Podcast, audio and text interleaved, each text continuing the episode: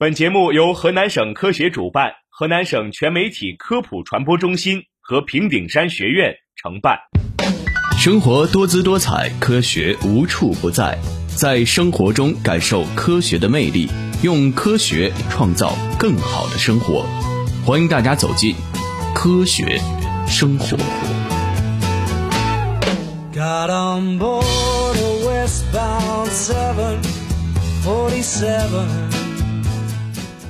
大家好，我是主持人谢怡。我是主持人仲志威。如果眼睛有红血丝，眼睛无明显分泌物，多数是由于长时间熬夜引起的。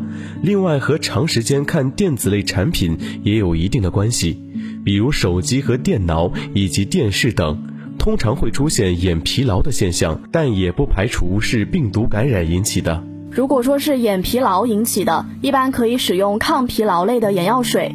细菌性感染引起的红血丝，经常眼睛会有大量黄白色的分泌物，这个时候就是要使用氧氟沙星和左氧氟沙星以及红霉素类的眼药水。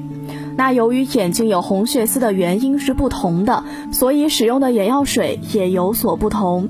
如果出现了眼睛有红血丝的现象，最好及时到正规的医院进行检查，然后按照医生的建议使用，千万不要自己盲目用药。在日常生活中，一定要养成良好的用眼习惯，不要长时间近距离的看东西，因为长时间近距离看东西会导致晶状体没办法还原，长时间下去，假性近视就会发展成真性近视了。所以，适当保持用眼距离和休息时间是很有必要的。很多人啊，为了舒服，喜欢在床上、沙发上躺着或者趴着看书。其实啊，这是非常不好的用眼习惯。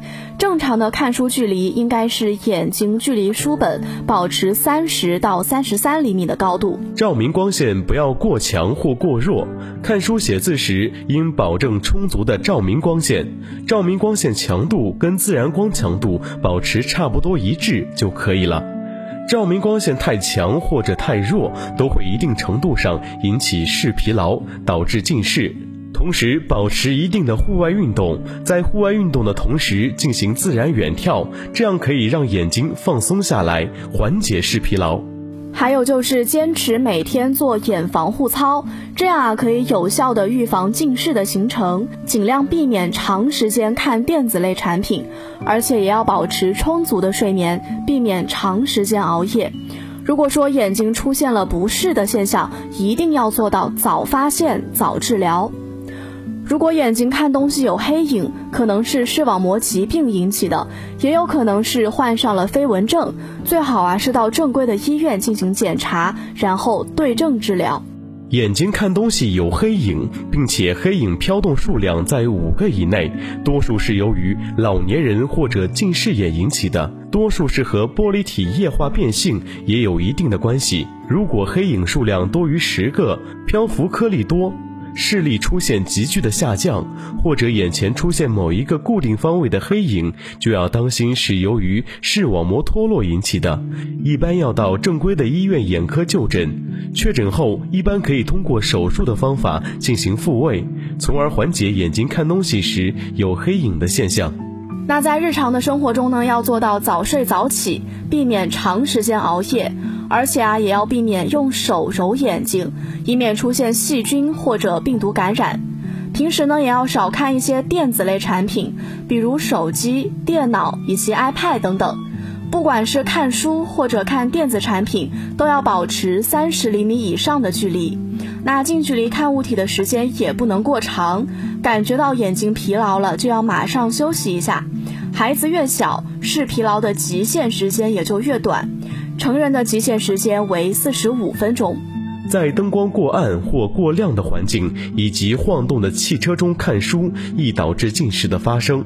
因此，减少房间的明暗差，选择闪屏速度快的护眼灯，可以预防青少年近视。此外，看电视或电脑时，眼睛和屏幕的距离应为屏幕对角线的三倍以上，这个距离对眼睛的伤害最小。